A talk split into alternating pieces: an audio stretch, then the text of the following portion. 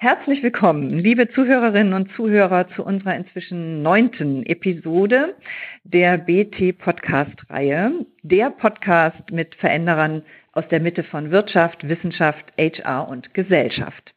Mein Name ist Simone Pfister. Mein Gast heute ist Vorstand der Berlin Hüb. Die Berlin Hüb ist Mitglied der Sparkassenfinanzgruppe und ein sehr großer gewerblicher Immobilienfinanzierer, also ausschließlich für Investoren und Developer, nicht für den Privatkunden, für den privaten Häuslebauer. Ich begrüße den Risikovorstand der Berlin Hüb, Herrn Alexander Stube. Hallo, herzlich willkommen. Ich grüße Sie, Frau Pfister. Hallo.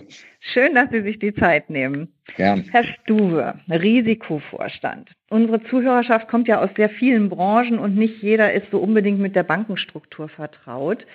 Können Sie in wenigen Sätzen, Worten beschreiben, wie sich Ihre Aufgabe definiert? Was machen Sie? Also sagen wir so, ich versuche es zumindest mal. Es gibt verschiedenste Rollen in, in Banken, nicht nur auf der Vorstandsebene, sondern bis zur Arbeitsebene geteilt. Das dient dem Zweck, dass derjenige, der ein Geschäft eingeht, zum Beispiel eben ein Kredit, nicht dem Interessenskonflikt unterliegt, neutral das Geschäft anzusehen, ob es gegebenenfalls für die Bank zu riskant ist. Das ist eine meiner Aufgaben, dies dann entsprechend äh, zu organisieren, teilweise auch selbst zu entscheiden. Das andere, was ein Risikovorstand macht, ist, er versucht etwas während der Pandemiekrise, mag das sich komisch anhören, er versucht rauszufinden, nach vorne zu gucken und mit seinem Team zusammen zu ermitteln, wie viel Kapital, also wie viel Puffer brauche ich eigentlich für das, was da noch kommen könnte. Also zum Beispiel, wie viel kann ich in einem Jahr maximal verlieren und dafür entsprechende Reserven zurückzuhalten. Das ist so im Groben und vielleicht auch nicht ganz vollständig, aber das Wichtigste, was ein Risikovorstand macht. Okay, das ist natürlich eine echte Schlüsselfrage. Wie viel darf ich verlieren, um noch sozusagen sicher als Bank äh, unterwegs zu sein? Ne? Das heißt, Risiko ist so Ihr tägliches Geschäft, mit dem Sie sich beschäftigen. Ähm, erlauben Sie die Frage, lieben Sie das Risiko oder versuchen Sie es eher zu vermeiden? Das ist eine sehr, sehr schwierige, teilweise sogar persönliche Frage. Ähm, ich mache es mal an einem Beispiel fest. Gern zu Beginn der Nullzinsphase wurde man ja auch privat Bekanntenkreis gefragt, Mensch, ich kriege auf meinem Sparkonto gar nichts. Das ist ja eine Frechheit. Und wenn man dann sagte, na ja, wenn man aber Geld verdienen will, muss man vielleicht auch ein Risiko eingehen. Man muss es eben nur kontrolliert tun, dann ist das schon der Schlüssel zu der Antwort. Ich liebe das Risiko äh, nicht in dem Sinne in der Isolation, sondern alles, was man macht, egal wo, sollte eine vernünftige Abwägung aus Chancen und Risiken sein und immer die große Frage, wie viel Risiko kann ich mir leisten? Und das gilt, glaube ich, ja im weitesten Sinne auch im privaten Leben. Mhm. Wie viel Risiko kann sich denn die Bank oder die Banken leisten? Also ich sage mal, Immobilien sind ja so das Investment der Wahl, liest und hört man überall. Jetzt ist es ja so mit der Nullzinspolitik, sind die Banken ja angehalten, den Kredit sozusagen zu verschleudern, zu vergeben. Kann das zu Kreditleichtsinn führen, ist die Annahme der EZB, die ja auch durchaus Großbanken jetzt durchleuchten will. Gehören Sie, also gehört die Berlin Hüb auch da dazu?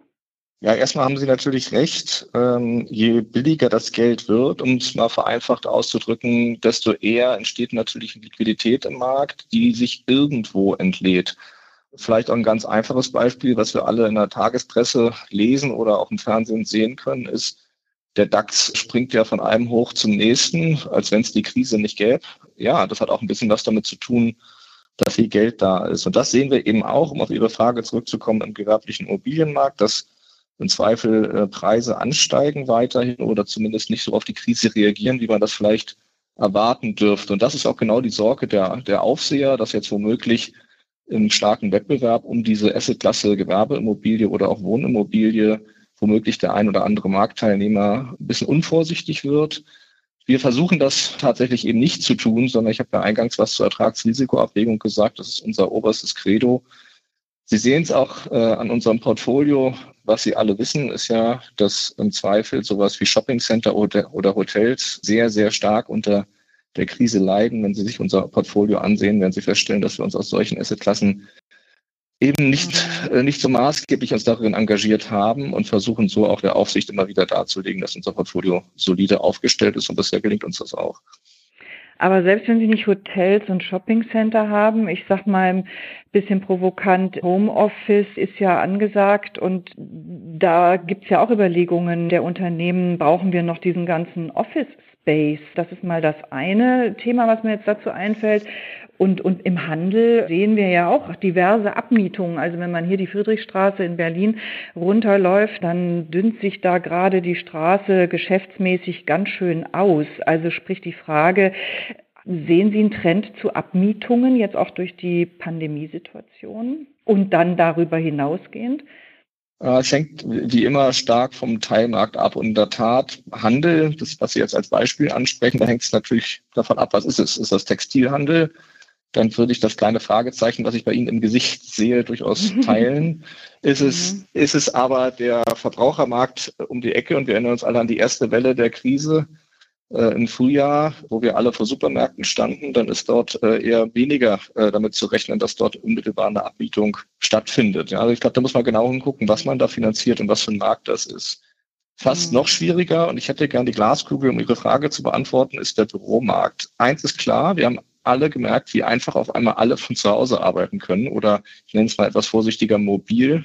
Die große Frage dahinter ist aus meiner Sicht, was macht denn das tatsächlich mit der mit der Arbeitsweise, wie wir zusammenarbeiten. Wenn man sich zum Beispiel bei uns in der Bank, und uns ist auch gelungen, maßgeblich von zu Hause zu arbeiten, teilweise nahezu vollständig, wenn man aber in den Teams telefoniert, sagt der ein oder andere, das sind gar nicht so wenig, schon, dass man sich eigentlich gern wiedersehen würde und die Teamdynamik erhalten würde.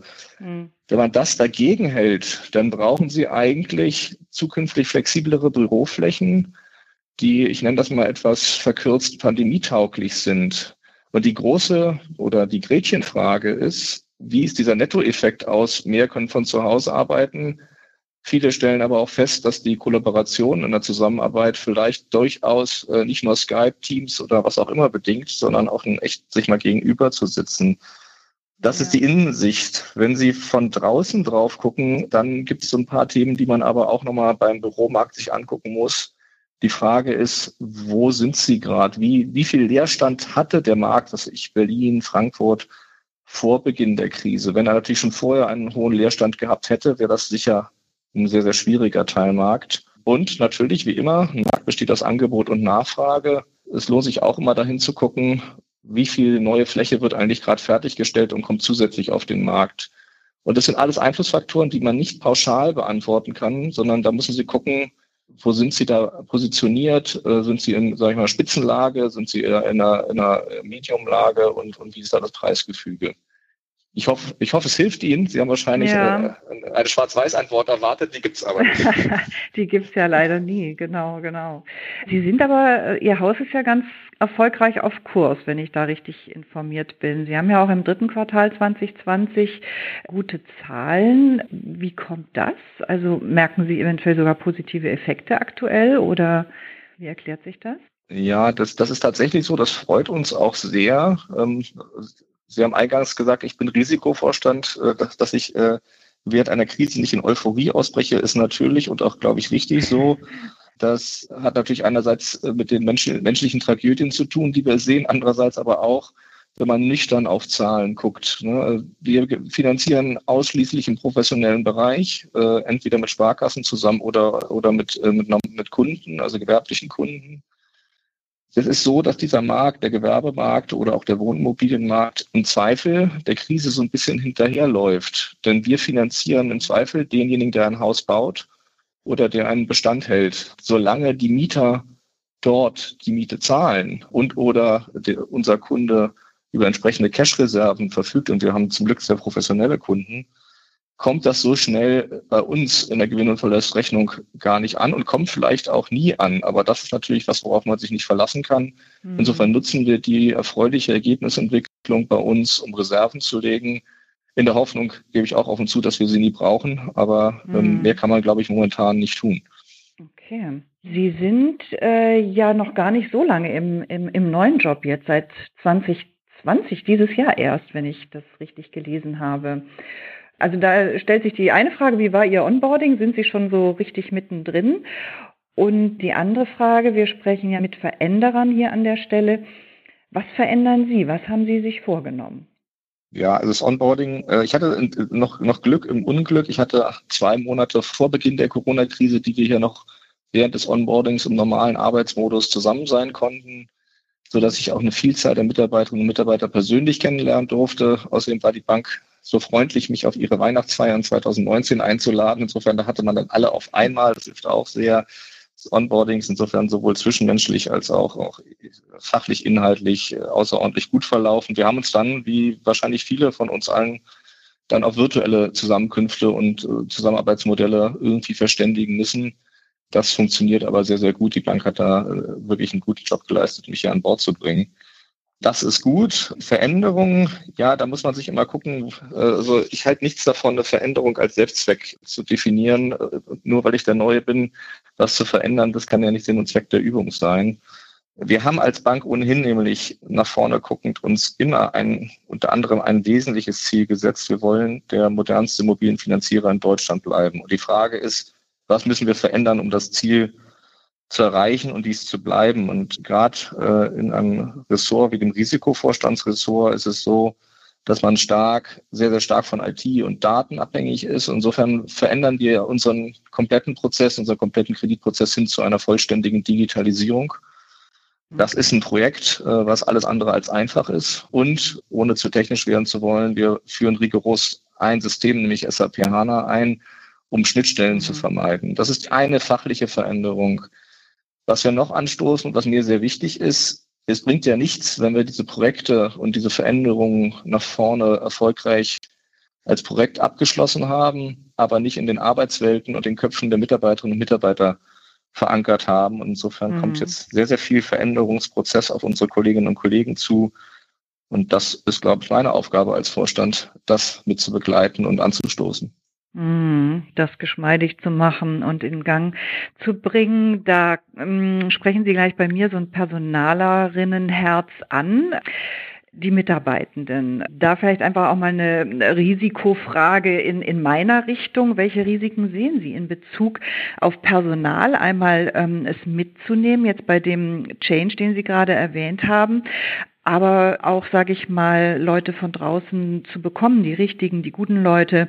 Ich sage mal, Bankenbranche hat ja durchaus auch reputativ etwas gelitten, ob es jetzt nun als konservative Branche gilt die gerade die Digitalisierung auch verschlafen haben. Also die Fintechs sind vorgeprescht und die klassischen Banken laufen hinterher oder wie nehmen Sie das wahr?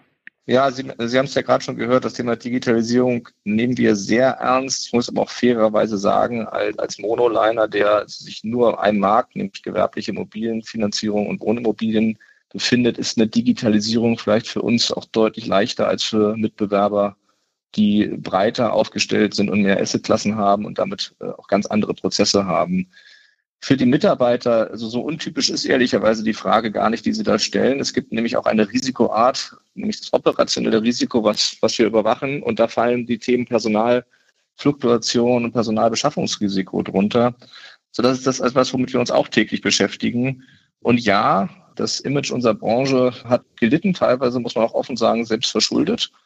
Und es gab ja äh, durchaus Fragestellungen aus der Finanzmarktkrise, wo man als Banker sehr selbstkritisch zurückblicken muss.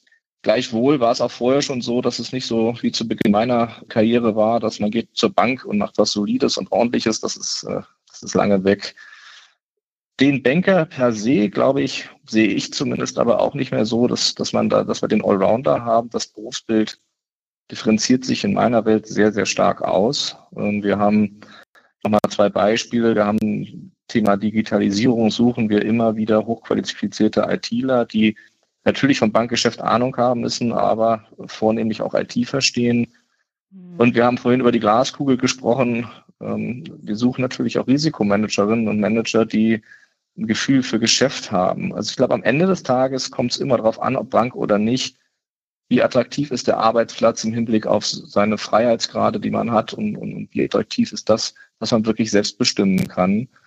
Und das fällt uns, glaube ich, als, als Berlin-Hüb relativ leicht, weil wir eben manufakturhaft unterwegs sind und, und nicht so sehr in einer, sage ich mal, repetitiven Produktionskette unterwegs sind. Das vielleicht mal als Einschätzung mhm. zu dem mhm. Thema. Suchen mhm. gleichwohl, wie ich es gerade andeutete, immer wieder Spezialfunktionen.